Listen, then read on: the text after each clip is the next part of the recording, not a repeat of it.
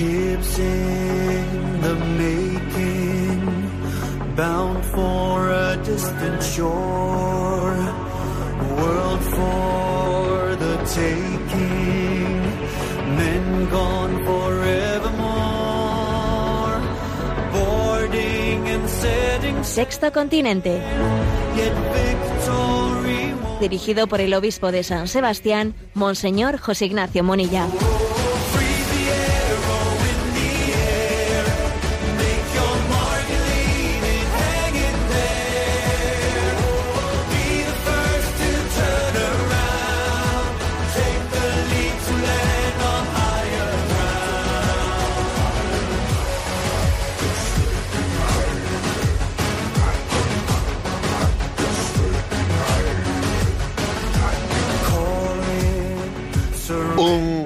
Saludo a todos los oyentes de Radio María. Un día más, con la gracia del Señor, nos disponemos a realizar este programa llamado Sexto Continente, que lunes y viernes de 8 a 9 de la mañana, una hora antes en las Islas Canarias, realizamos aquí en Radio María España. Ayer, ayer jueves, en Toledo y en algunos otros lugares de España, se celebraba la fiesta del Corpus. En la mayoría de los lugares, pues la fiesta del Corpus está trasladada al próximo domingo y la celebraremos gozosamente y pediremos al Señor la gracia de, de que aprendamos a alimentarnos del cuerpo y la sangre de Jesucristo. El Señor se paseará procesionalmente por muchas de nuestras calles y recordaremos que el milagro de los milagros del amor de Dios está especialmente visualizado en esa presencia eucarística que, tiene el Señor entre nosotros. Al mismo tiempo la sociedad sigue su devenir, sigue su devenir y con obviamente estamos también sufriendo, ¿no? Por, por ver lo que es la pérdida de rumbo de una sociedad que, que no termina, ¿no? De, de recibir de esa tradición cristiana todo el tesoro que tiene en ella encerrado, que ha dado la espalda a esa tradición cristiana y de ahí vienen pues tantos sufrimientos y tantos males. Y en concreto en esta semana se ha hecho pública de nuevo ¿no? nuevos estudios sobre, sobre la natalidad y eh, pues en muchos medios de comunicación, bueno, en algunos vamos a decir, en algunos medios de comunicación se ha dado noticia de aquella manera, desde luego sin el suficiente subrayado, de un dato que es de esos muy gráficos, y el dato es que en la última década, que en los últimos 10 años, ha disminuido la natalidad en España más de un 40%, pues un 41% de disminución de la natalidad en los últimos 10 años. Fijaros bien lo que supone el 41%. Tengamos en cuenta además que son datos globales, o sea, quiere decir que eso incluye también la asume, o sea, en ese promedio está asumido también la natalidad de los inmigrantes, que obviamente la de los españoles autóctonos eh, sería bastante más baja, ¿eh? la natalidad, sin, eh, sin haber sido compensada, ¿no? por los inmigrantes que han tenido un índice de natalidad bastante superior al de la media de los de los de los autóctonos, ¿no? de los nativos. Bueno, pues fijaros, en la última década una disminución de un 41% en la, en la natalidad. Y es curioso, aquí estamos totalmente inmersos en el, llevamos semanas y semanas, meses, llevamos con quítate tú que me pongo yo para la confirmación de los para la conformación de los gobiernos, una auténtica bueno, una, una, mostración de lo que es la lucha por el poder, ¿m? el poder por el poder, ¿no? Sin, sin tener capacidad, ¿no? De poner la atención hacia lo que es el bien común y sin tener la capacidad de poner todas nuestras energías al servicio de lo que son los retos comunes. La clase política está totalmente volcada, ¿no? En, ese, en esa lucha, en esa lucha de poder, sin que nadie aborde esta cuestión. En la última década ha caído un 41% el índice de, eh, el, número de los nacidos, ¿no? 41%. Es una crisis sin precedentes. No habrá en toda la historia eh, de la humanidad una caída de natalidad como esta. y no parece que nos hagamos no parece que nos hagamos preguntas no parece que nadie aborda la cuestión seguimos en nuestra deriva en nuestra deriva ayer envié yo pues junto con esa noticia a redes sociales una reflexión una reflexión de quien de quien actualmente es nuestro papa emérito pero una frase pronunciada por él antes de ser papa y que me pareció especialmente luminosa, ¿no? Para explicar también esta crisis de, natalidad, porque es una crisis de natalidad que, claro que tendrá otros muchos componentes sociológicos, pero, pero obviamente es una crisis moral y espiritual. ¿eh? La prueba es que las clases sociales eh, más pudientes no tienen más natalidad que las clases sociales más humildes, no, menos incluso. O sea, es decir, este, esta, no es una crisis eh, que no se puede explicar por datos o por cuestiones económicas. Es mucho más profunda, ¿no? Es un, retrato del alma. Bueno, pues entonces la, la reflexión enviada ayer a redes sociales del entonces obispo Joseph Ratzinger es la siguiente, ¿no?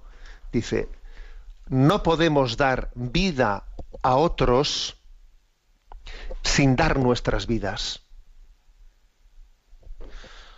no podemos dar vida a otros sin dar nuestras vidas. Es decir, la paternidad, la maternidad, es, eh, no es una reproducción, no, es una procreación. Esta distinción de conceptos es muy importante. Los seres humanos no se reproducen, se procrean. Y procrear es dar la vida, dar tu vida, es dar tu vida.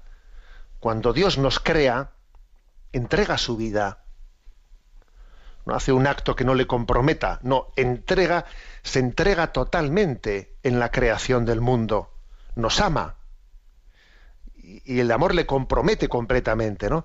Repito la frase, no podemos dar vida a otros sin dar nuestras vidas. La paternidad, la maternidad es algo que compromete completamente la vida. Tu vida queda totalmente sujeta, ¿no? a esos a esos hijos sus alegrías serán las tuyas, sus sufrimientos serán los tuyos, tú entregarás tu vida por ellos, ¿no? Pero claro, aquí viene esta crisis. ¿Y quién nos enseña a dar la vida? ¿Quién nos enseña a dar la vida? Solamente cuando tenemos la conciencia de cómo Cristo ha entregado su vida por nosotros y cuando vemos ese don de la vida entregada de Cristo lo, vemos reflejado en nuestros padres, lo vemos reflejado en nuestra familia. Solamente así aprendemos a dar la vida y solamente así nos, nos abrimos a la transmisión de la vida. Entonces, ¿no? pues me atrevería a decir lo siguiente. Hay un estrecho vínculo entre la vivencia de la Eucaristía, el domingo celebraremos el Corpus, Dios mediante, un estrecho vínculo entre la vivencia de la Eucaristía y la apertura a la transmisión de la vida. Porque la vivencia de la Eucaristía es recordar que, que estamos llamados a dar la vida como Cristo ha dado su vida por nosotros. No se puede pedir ¿no? a alguien que por puro voluntarismo dé su vida, ¿eh? su vida, su tiempo, sus esfuerzos, sus horizontes de vida, que los dé, que los entregue, ¿no? Entrégalos, no, te, no, no, no, pretendas apropiarte de, tus dones, no te apropies de tus, dones, de tus dones. Dios te los ha entregado para que tú, para que tú los, los, los compartas, los entregues, ¿no? Eso solo se aprende de Jesús, eso solo se aprende de la Eucaristía. La ruptura con nuestras raíces cristianas está lógicamente, ¿no? Está, está en la raíz de esta gran crisis de natalidad. Existe un estrecho vínculo, repito, entre la vivencia de la Eucaristía y la apertura a la transmisión de la vida, porque la Eucaristía sostiene nuestra vida con su presencia, vivifica nuestra vida con el sacrificio eucarístico, la alimenta con la comunión. ¿Eh? Solo se, solo se entiende la Eucaristía cuando se vive en actitud de servicio, en actitud de entrega. Entonces se entiende la Eucaristía. Entonces alguno podía hacer una pregunta, ¿y qué tiene que ver la Eucaristía con la natalidad? Pues mucho no, muchísimo, muchísimo. Porque necesitamos que alguien nos enseñe a dar la vida, a dar la vida, que eso es la natalidad, es dar la vida. no es dar vida a otros, sino que es dar nuestras vidas. Eso es la paternidad, eso es la maternidad. ¿Y quién nos enseñará a dar nuestras vidas? Jesucristo. La Eucaristía es, es el motor, es el motor del, mundo. Y nosotros en esta proximidad de la, del, del Corpus Christi pedimos este don, ¿no? que nos reencontremos, de reencontrarnos con nuestras raíces cristianas, de alimentarnos con la Eucaristía de manera que en ella encontremos el sentido pleno de la vocación a la que estamos llamados, que es la de dar la vida.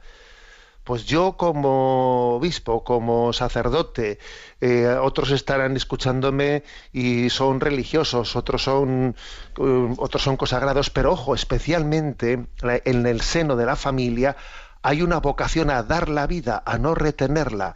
La apertura, la transmisión de la vida es un es una de las expresiones máximas, ¿no? de esa parábola evangélica en la que se nos dice que no tenemos que enterrar los talentos, sino que tenemos que, que entregarlos, entregarlos plenamente. No enterremos nuestros, nuestros talentos, ¿no? El talento de la vida, sino que entreguémoslos para la vida del mundo, como Cristo entregó su cuerpo y su sangre para la vida del mundo. Vamos a escuchar esta, esta canción Adorote Devote que nos prepara para esta vivencia del, del Corpus Christi el domingo.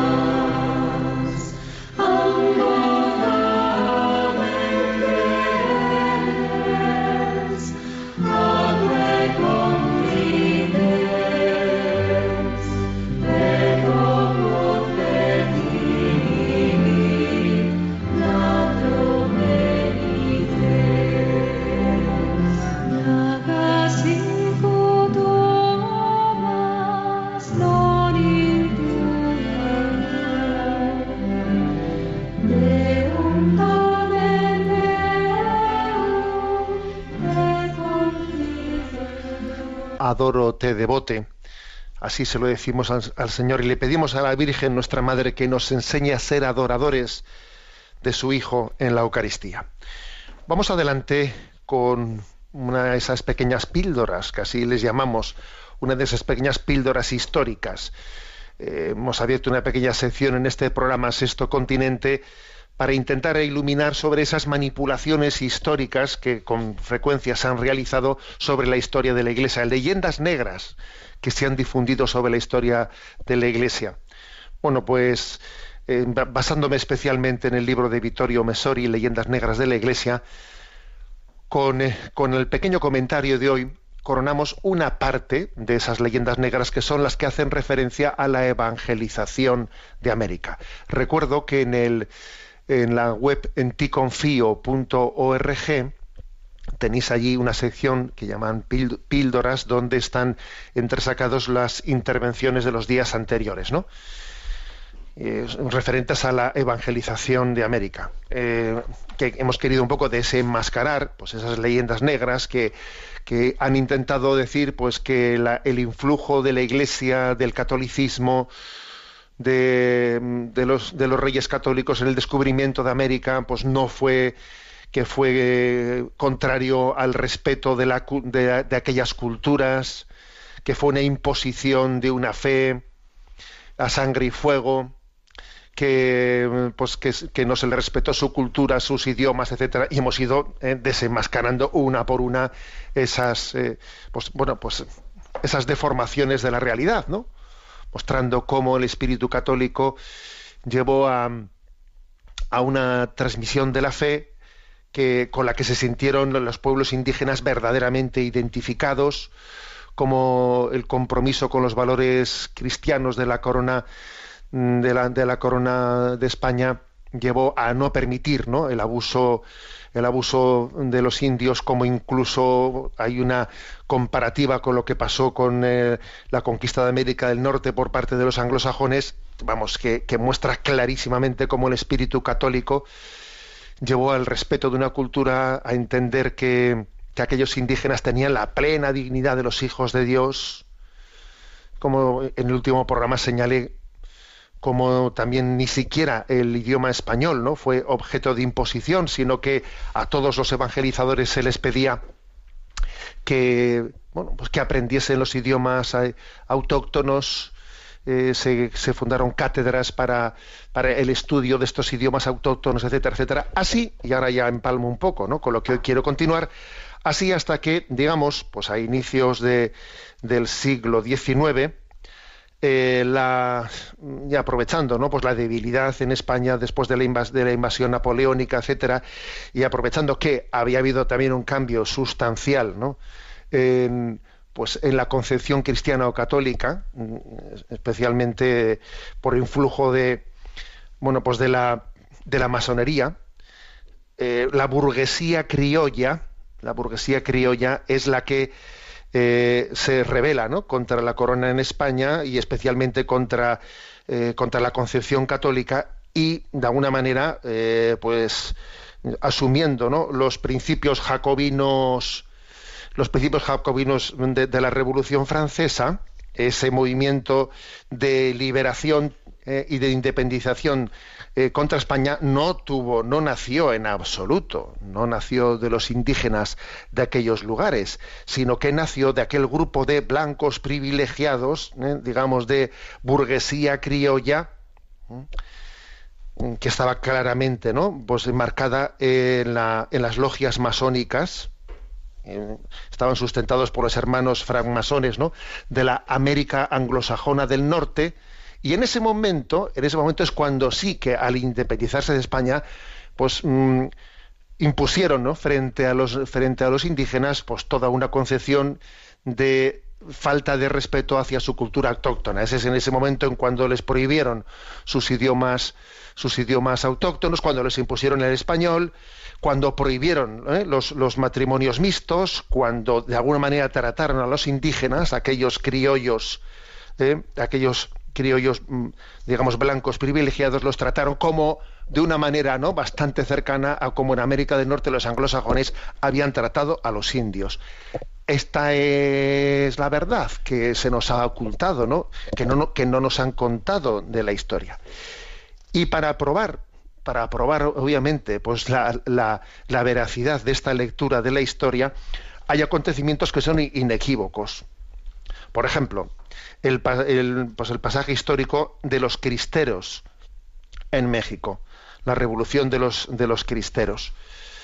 Bueno, hay que decir que mm, ya, digamos, en México, ¿no? Las leyes jacobinas jacobinas, digamos, anticatólicas, habían provocado que allá por los años 1858-1862 había habido pues, irre- eh, insurrecciones católicas contra esa masonería criolla. ¿eh? Ya había habido insurrecciones católicas llevadas a cabo por los indígenas católicos frente a esa masonería, ¿no? Es curioso, ¿no? Mm, estas nuevas castas que habían, que habían conseguido el poder en, en esas antiguas colonias españolas llevaron enseguida a cabo una legislación anticatólica y se enfrentaron con la resistencia popular de los indígenas, ¿eh? constituida por los indios, ¿no? Y por los mestizos, y por los mestizos, ¿no? Porque en tiempo, digamos, ¿no? Pues de la, en, los que la corona española reinaba allí, los, los matrimonios mestizos habían sido totalmente, vamos, la, la- la norma general, ¿no? Y a principios de nuestro siglo, bueno, de nuestro siglo, no, perdón, del siglo anterior, a principios del siglo XX, el jacobinismo liberal se, alía con el socialismo y el marxismo. ¿eh?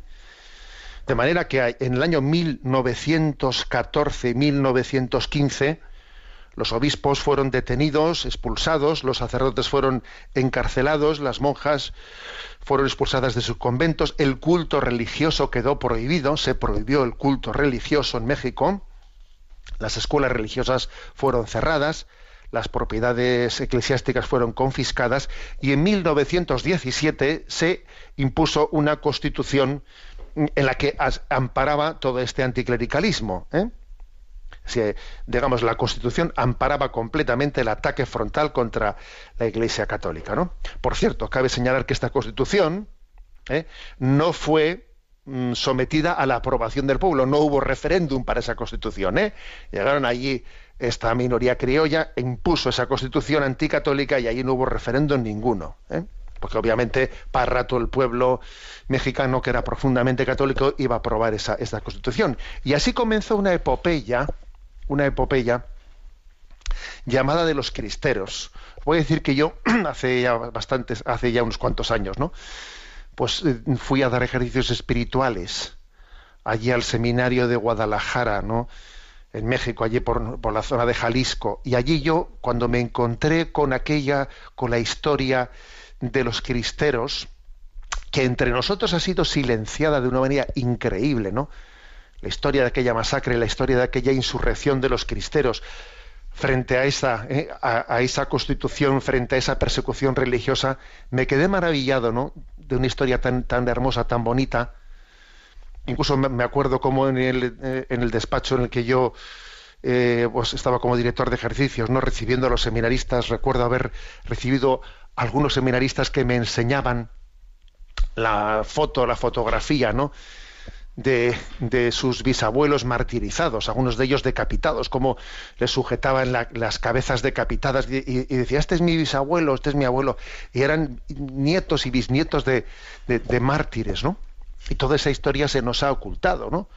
Y fue, digamos, la, una, una, un- unos gobiernos masones de blancos criollos que se impusieron, ¿no? Que impusieron esa, esa concepción jacobina, eh, nacida de la Revolución Francesa, a un pueblo que era profundamente católico. La palabra cristeros, con la que, digamos, de una manera despectiva se llamaba a estos católicos que se levantaron en armas, ¿no? Frente a esa prohibición de la fe católica, se les llamaba cristeros porque morían gritando viva Cristo Rey. Les fusilaban y antes de morir gritaban viva Cristo y Nuestra Señora de Guadalupe y así y así eran muchos de ellos fusilados, ¿no? Bueno, pues militaban bajo las banderas bajo banderas que tenían solamente el Sagrado Corazón y llegaron llegaron a ser unos 200.000, ¿eh? repito, ¿eh? 200.000 hombres armados los que se echaron al monte. ¿eh? Que dijeron, bueno, pues si a nosotros, si nos cierran las iglesias, si nos prohíben recibir la Eucaristía, si nos prohíben, ¿no? Vivir nuestra fe, nosotros qué hacemos aquí? Pues nos tiramos al monte. Y se tiraron allí, ¿eh? se echaron al monte y vivieron una guerra, una guerra increíble, increíble frente, frente a un, a un gobierno que tenía todo ese- el armamento, tenía todo un ejército, lo que ent- entonces podíamos decir profesionalizado, y fue una guerra que duró unos, unos tres años, de 26 hasta 1929, ¿eh? llevada a cabo por unos 200.000 hombres, apoyados por lo que se llamaban las brigadas bonitas, que eran, bueno, pues todas las brigadas femeninas que, eh, que sos- sostenían, ¿eh? sostenían a los cristeros que luchaban, ¿no? contra aquellos soldados y que fue un auténtico movimiento popular, profundo y auténtico, ¿no? De auténtica, de verdadera rebelión frente a esa imposición anticatólica. Y esta resistencia eh, dejó, dejó clara y patente de cómo aquel pueblo, en aquel pueblo, la evangelización que había llevado a cabo España había calado profundamente y además había calado especialmente en los lugares, mm, digamos, donde los donde los indígenas, ¿eh? donde los indígenas, es decir, en la, en la cuna de los aztecas, en la cuna eh, de los lugares, ¿no? De los lugares donde, donde no habían sido los criollos, sino donde, donde se había respetado, ¿no? Donde la evangelización había respetado especialmente a los autóctonos. Ese fue el lugar especial en el que, en, el que tuvo lugar esta rebelión de los cristeros, porque se sentían profundamente identificados con un Cristo que era, que era para ellos liberación. Ellos no habían sentido la evangelización como una imposición de España, la habían sentido como cosa suya, como cosa suya. Y contra quienes se rebelaron no fue contra los españoles evangelizadores, no, se rebelaron contra esos criollos jacobinos que habían tomado el poder y se, se habían independizado de España y ahora querían imponer una constitución totalmente anticatólica. Contra ellos se rebelaron en armas. Es, es muy interesante ¿no? ver, ver, ver esta historia de los cristeros, porque es como la prueba del algodón, de hasta qué punto ¿no? la evangelización de América había, había conectado perfectamente ¿no? con el pueblo, había sido respetuosa de la cultura de ese pueblo, hasta el punto de que ese pueblo da su vida por, ese, por, por esa fe cristiana, ¿no? cuando, es, cuando es atacado de esta, de esta manera. La lucha de los cristeros ¿no? en defensa de la fe fue una de las más heroicas de la historia, ¿no? De las más hero- heroicas, ¿no? Y a, y a pesar de esa constitución atea del año 1917, ¿eh? pues quedó patente que esa, esa legislación atea impuesta en un México jamás, ¿no? Jamás penetró en el corazón del pueblo. ¿Cómo se explica esa fidelidad? Mm, Si, si nos quieren convencer ¿no? de esa falsa tesis de que la evangelización del Nuevo Mundo había sido una evangelización forzada, que se había impuesto el crucifijo eh, con la fuerza de la espada. No es verdad. El crucifijo no llegó a América con la fuerza de la espada. El crucifijo había sido testimoniado desde unos evangelizadores que habían dado grandes ejemplos de vida, ¿no? Y el pueblo y el pueblo peruano, el pueblo mexicano, incas, aztecas y tantas otras culturas asumieron ¿no? la, eva- la evangelización de, de América como un gran don. Por eso creo que, que es importante ¿no? que nos que tengamos capacidad crítica frente a las leyendas negras de la Iglesia. El cristianismo eh, pues fue inspirador ¿no? para escribir una de las páginas de la historia pues, pues, pues más bellas, de las que podemos, debemos ¿no? sentirnos orgullosos. Bien, vamos a tener nuestro rincón del DOCAT. Sabéis también que nuestro eh, programa de Sexto Continente eh, vamos desgranando cada, cada programa un punto más eh, del tema del DOCAT. Nos toca el punto 136 eh, dentro del apartado en el que estamos, profesión y vocación. El punto 136 dice, ¿existe el deber de trabajar? O qué preguntas. ¿Existe el deber de trabajar? Responde. Dios ha creado la tierra y se la ha entregado al hombre como un preciado don. El trabajo humano es por ello, según el relato bíblico, una respuesta de agradecimiento del hombre a Dios por tanto regalo. Cuando se ejerce una profesión o incluso cuando los niños o los jóvenes se preparan en la escuela o durante su formación para el trabajo, no lo hacen solo para ganarse la vida. Con su trabajo se permite al ser humano contribuir a un buen desarrollo del mundo y en cierta manera a participar de la obra creadora de Dios. Bueno, ¿Existe el deber de trabajar? Bueno, ya sé que cuando si esta frase se lee cuando hay una, profunda crisis laboral y cuando hay un, un paro muy muy generalizado, la gente no entiende el trabajo como un deber, de- sino como un derecho. Se reivindica el trabajo como un derecho, ¿no? Sí, pero es verdad que luego, cuando vienen un poco las vacas gordas, existe el riesgo, cuando existe trabajo y no existe el paro, de nuevo comienza un poco la tentación de que no vivamos el, eh, trabajo en toda su en toda su vocación, ¿no? Eh, con toda su profunda vocación.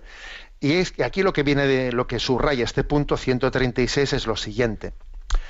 A ver, el, el trabajo no es única, no podemos mm, valorar el trabajo únicamente por una función practicista de ganarse la vida. No. Eso es un, reducir eh, pues el trabajo a una dimensión muy de tipo materialista. El trabajo no tiene únicamente como finalidad ganarse la vida, sacarse, ¿eh? sacarse las, la- ¿eh? Sac- sacarse las habichuelas, como se dice. Dice, es una respuesta de agradecimiento a Dios por el regalo de la creación.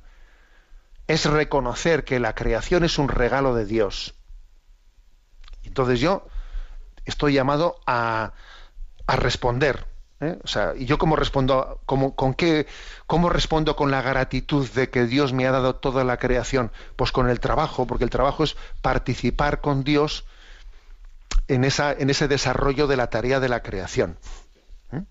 Desarrollando el mundo y participando de la obra, de la obra creadora de Dios. Bueno eh, esta vocación al trabajo es un tema clave, eh, es un tema clave. Aquí ahí se nos, se nos ofrecen un par de, citas, una del Papa Francisco y otra de Ma- Martin Luther King. eh. La de Martin Luther King dice lo siguiente: Si en la vida te toca barrer calles, bárrelas como Miguel Ángel pintó sus frescos, como Beethoven compuso su música o como Shakespeare escribió su poesía. Barre las calles tan bien que todos los ejércitos del cielo y de la tierra se paren a- decir, aquí vivió un gran barrendero que hizo bien su trabajo. Bueno, es una, una hermosa una hermosa expresión, ¿no? Con la que se quiere subrayar sobre todo de que no hay trabajos que por su materialidad ¿eh? sean, digamos, más valiosos que otros. A ver, cualquier trabajo realizado en esta clave, en esta clave de responder al amor de Dios, tiene la plena, la plena dignidad. ¿eh? La plena dignidad. Porque mm, lo más importante del trabajo no es la transformación del mundo, sino la transformación de uno mismo. En el fondo, ¿eh? uno realizando bien su trabajo se, se dignifica.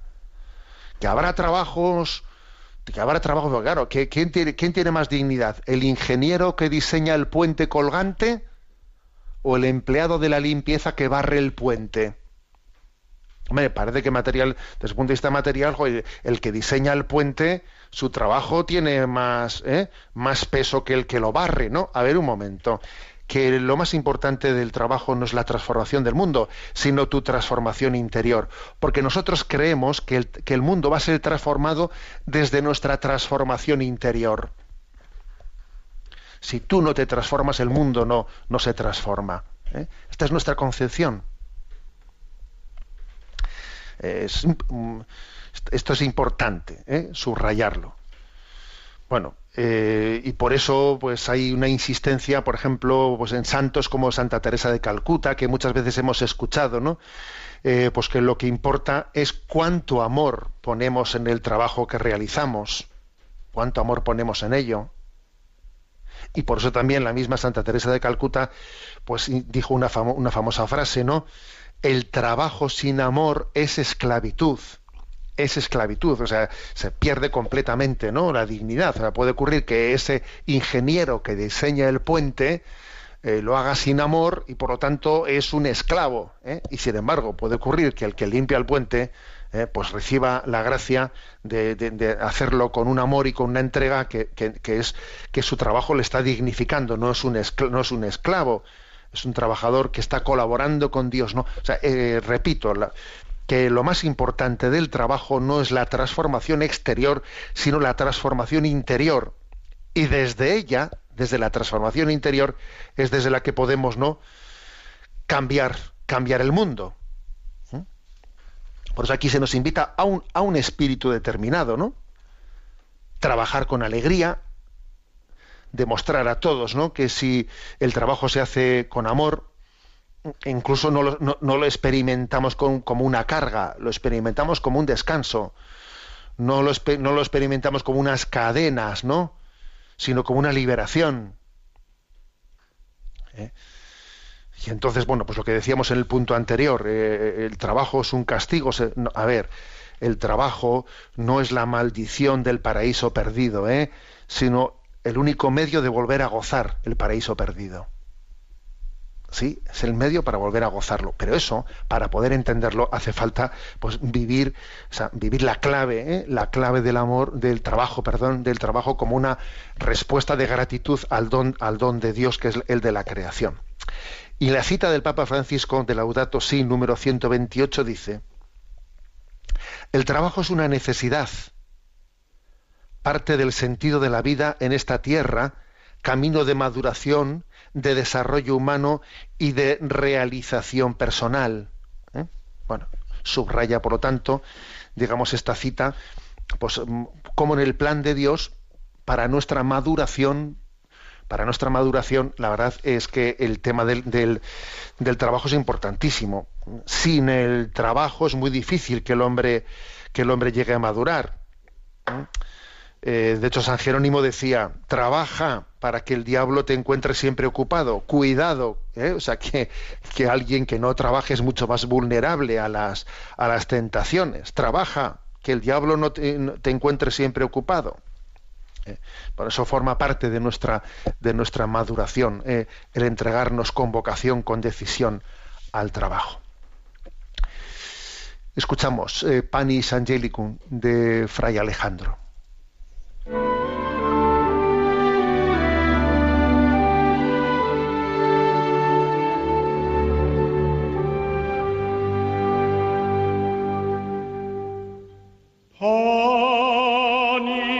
angelicus,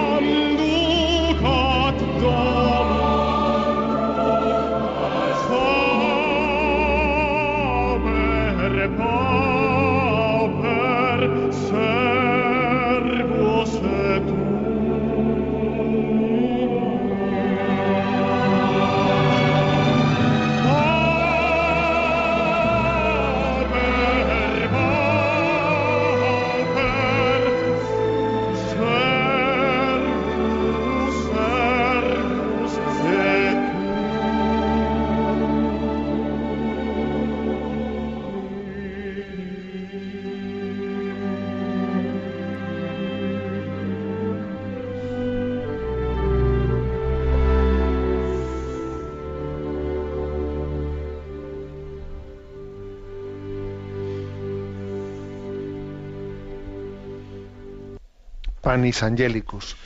Que la Virgen nuestra Madre nos ayude a prepararnos bien, ¿no? A recibir la, la Eucaristía, especialmente en este domingo del Corpus.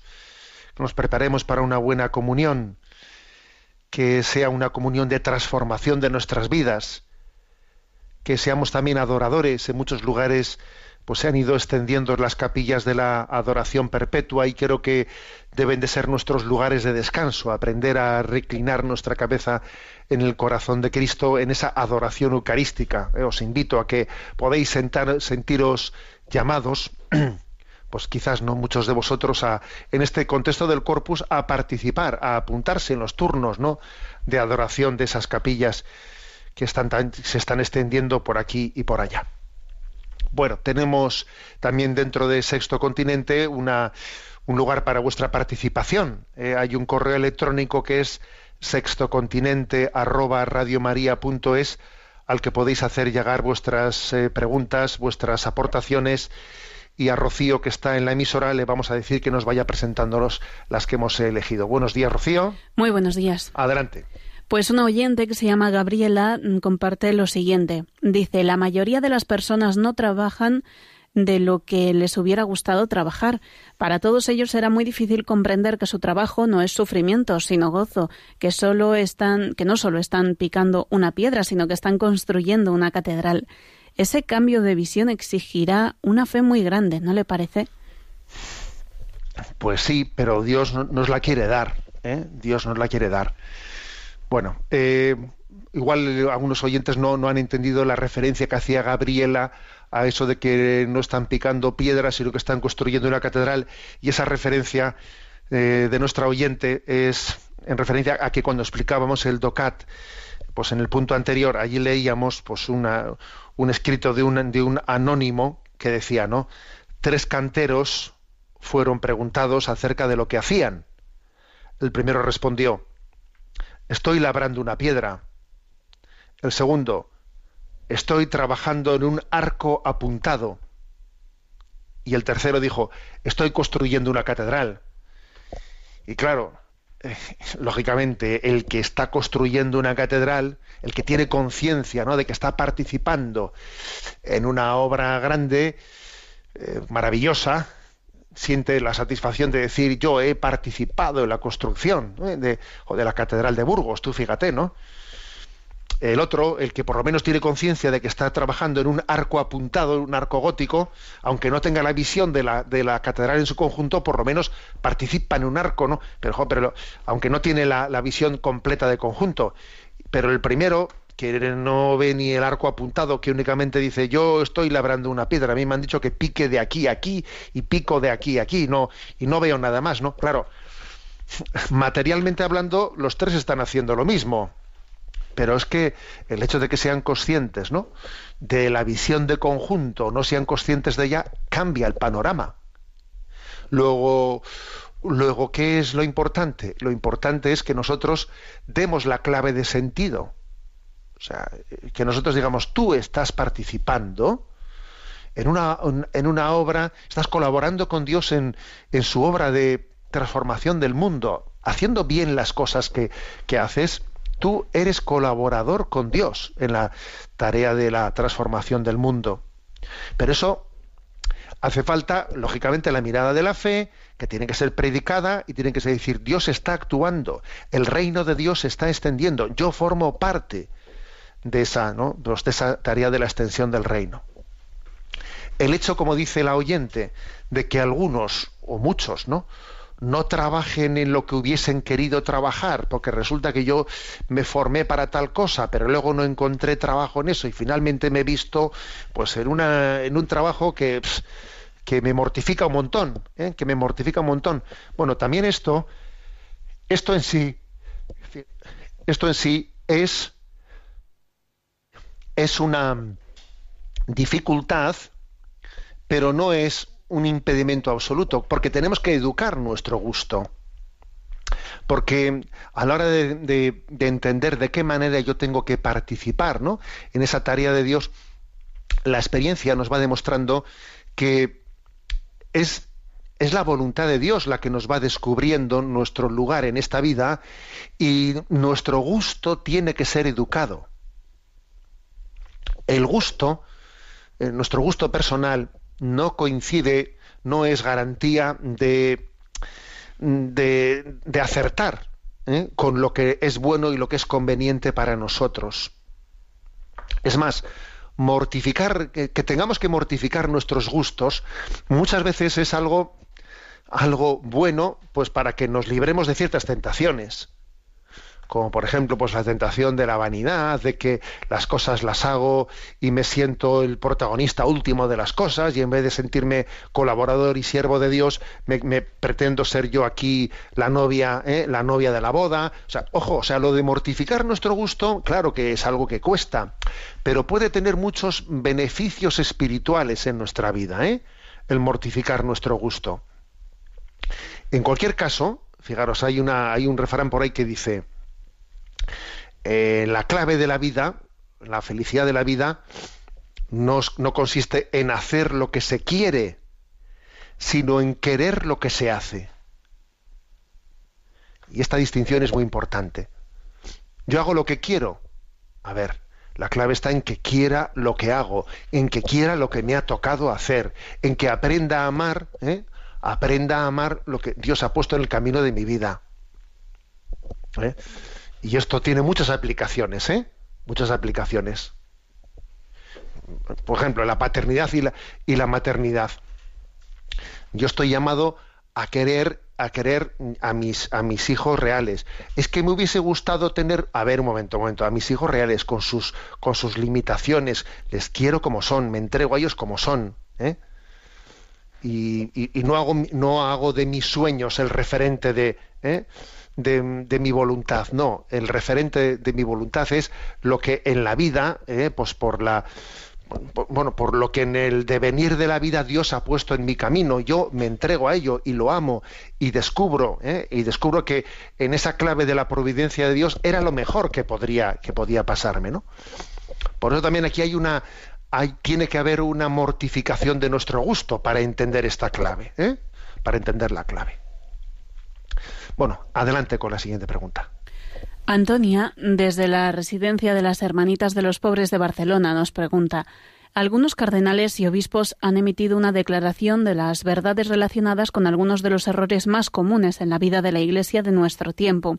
En el número 28 se dice de conformidad con las Sagradas Escrituras y con la constante tradición del magisterio ordinario y universal, la Iglesia no erró al enseñar que las autoridades civiles pueden aplicar legítimamente la pena capital a los malhechores cuando se vea verdaderamente necesario para preservar la existencia o mantener el orden justo en la sociedad.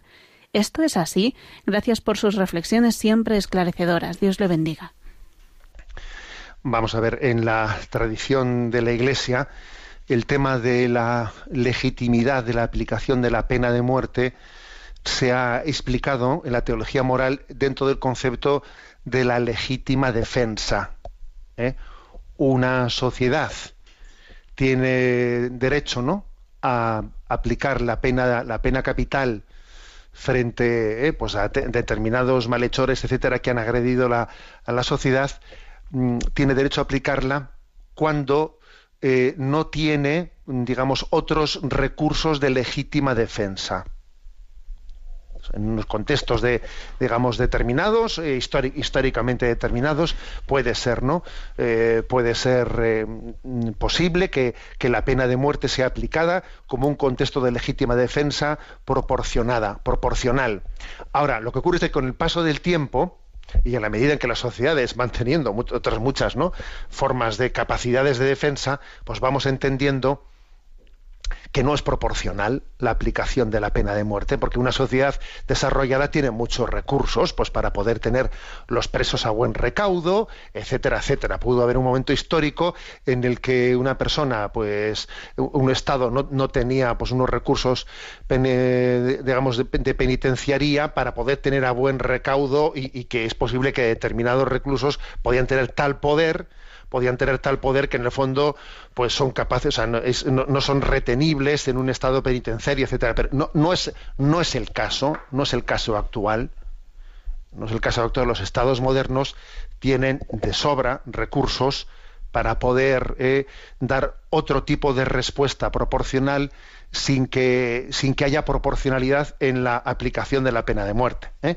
Eso es algo que fue Juan Pablo II el que introdujo ¿no? en el catecismo esa referencia de decir, en el, en el momento actual consideramos que difícilmente no se puede, puede ser justificable el recurso a la pena de muerte como legítima defensa cuando existen otras formas de, o sea, por lo tanto, este, este elemento, ¿eh? es elemento un poco que hay que tener en, en cuenta como discernimiento. ¿eh? Digamos, eh, si se reconoce, ¿no? La, autoridad, eh, por ejemplo, cuando Jesús le dice a, a, a, Pilato, Pilato le dice a Jesús, no sabes que yo tengo poder para quitarte la vida o para, o para respetarte la vida, y le dice, tú no tendrías ningún poder sobre mí si no te, si no te hubiese sido dado de lo alto. O sea, es decir, Jesús a Pilato no le niega que tenga esa autoridad. Lo que, lo que en el fondo se discute es si la está aplicando bien. ¿eh? O, sea, o sea, no se le discute que la autoridad, eh, la, autoridad legítimamente constituida pueda, eh, pueda tener el derecho a aplicar la legítima defensa, pero claro, hay que aplicarla bien. Si se aplica de una manera incorrecta, la supuesta potestad está pervertida porque está siendo mal, mal, mal aplicada. Adelante con la siguiente pregunta. Un oyente llamado Juan Presa plantea, conecto plenamente con su preocupación y la del Papa respecto al gnosticismo y al pelagianismo. Yo he asistido últimamente a multitud de cursos de inteligencia emocional, ingeniería emocional, etcétera, en los que efectivamente todo es un yo-yo, en el que uno pretende controlar su vida y su felicidad a base de trabajo personal constante. Pero, sin embargo, uno de los mayores problemas que encuentro en la propia fe y en el testimonio que todos estamos llamados a dar es la relación con el Señor en la oración. He leído muchos libros al respecto, pero no sé por qué no me aclaro. En las exhortaciones de la Iglesia, en el catecismo y en toda la doctrina está siempre el concepto de escuchar a Dios, saber su voluntad, hacer la voluntad del Señor y, en definitiva, esta relación directa con Él. Incluso es sorprendente la normalidad en que la Biblia describe cómo Dios le dice esto o lo de más allá a los profetas y a otras personas, cosa que contrasta con la actualidad pero tanto en la experiencia personal como en la hora de explicarlo en alguna ocasión, no sé qué hacer, eh, cómo hacer accesible y comprensible esto de escuchar a Dios, porque termina uno teniendo temiendo desarrollar un monólogo interno en el que, dependiendo del estado de ánimo, el contexto o los aportes externos, se dice uno unas cosas u otras.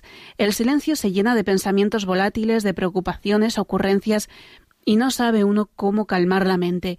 Quizá sea eso de que, de que la mente no funciona con el no y hace lo contrario de lo que ordenamos. No sé si usted tiene algún testimonio personal o alguna indicación sobre cómo escuchar a Dios con palabras lo más práctico posible. La teoría y la poesía ya la sabemos, pero por alguna razón o no la entendemos o, no, o nos saboteamos o Dios se calla. Muchas gracias por su atención y un saludo cordial. Bueno, pues eh, la, pregunta ¿no? de, Juan, de nuestro oyente, pues tiene su miga. ¿eh? Él, por una parte, dice en la primera parte de su pregunta, a ver, que, que estamos eh, hartos de, de, entender la espiritualidad como una... Eh, como un yo-yo, como una autoobservación, introspección, etcétera. No, en la verdadera espiritualidad es diálogo. ¿eh? No es soy yo que profundizo en mí mismo, no, sino que es diálogo con el Señor.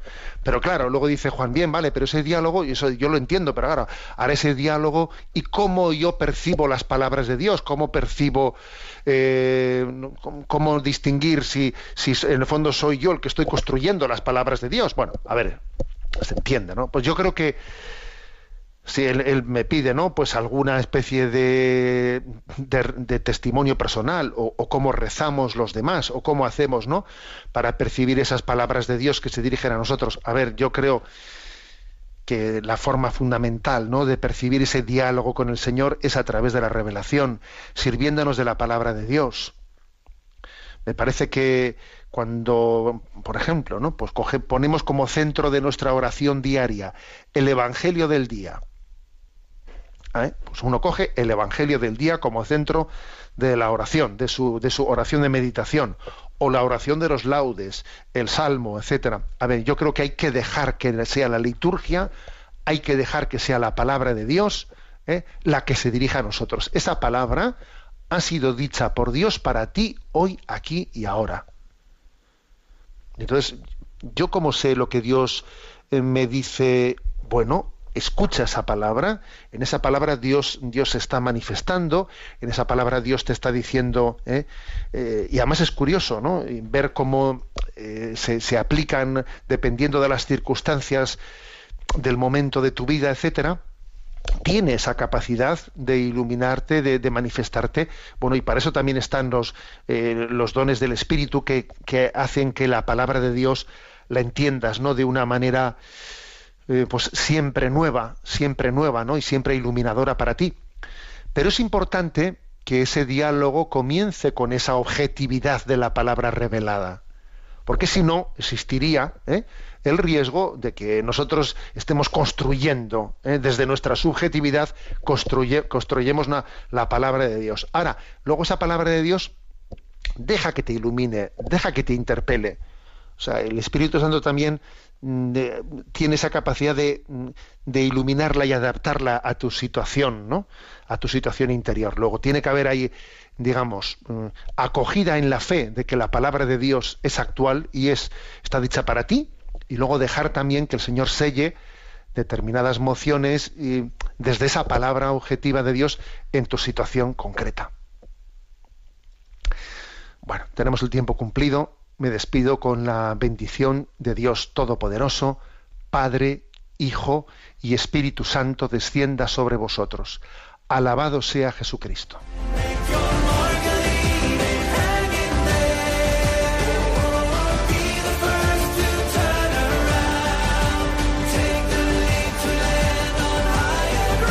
Y así finaliza en Radio María, Sexto Continente, un programa dirigido por el obispo de San Sebastián, Monseñor José Ignacio Monilla.